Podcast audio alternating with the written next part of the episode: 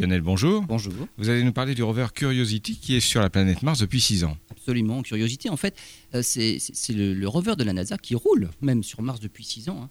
Euh, il est actuellement dans ce qui était le fond d'un lac à l'époque où l'eau liquide était présente à la surface de la planète rouge. Des prélèvements dans les sédiments ont révélé la présence de molécules organiques. Elles datent de 3 milliards et demi d'années. Curiosity a également détecté des émanations de méthane. Alors ce méthane est apparemment émis de façon cyclique, en lien a priori avec les saisons de Mars. Sur Terre, de telles émissions sont produites par des bactéries méthanogènes. Des phénomènes purement chimiques peuvent aussi expliquer les dégagements de méthane, mais malheureusement, les instruments de Curiosity ne permettent pas de faire la différence. Des résultats très encourageants pour la future mission ExoMars 2020.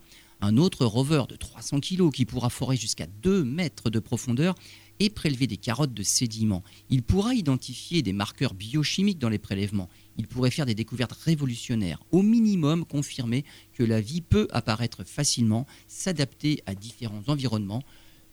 Qu'elle est, comme certains le disent, un impératif cosmique?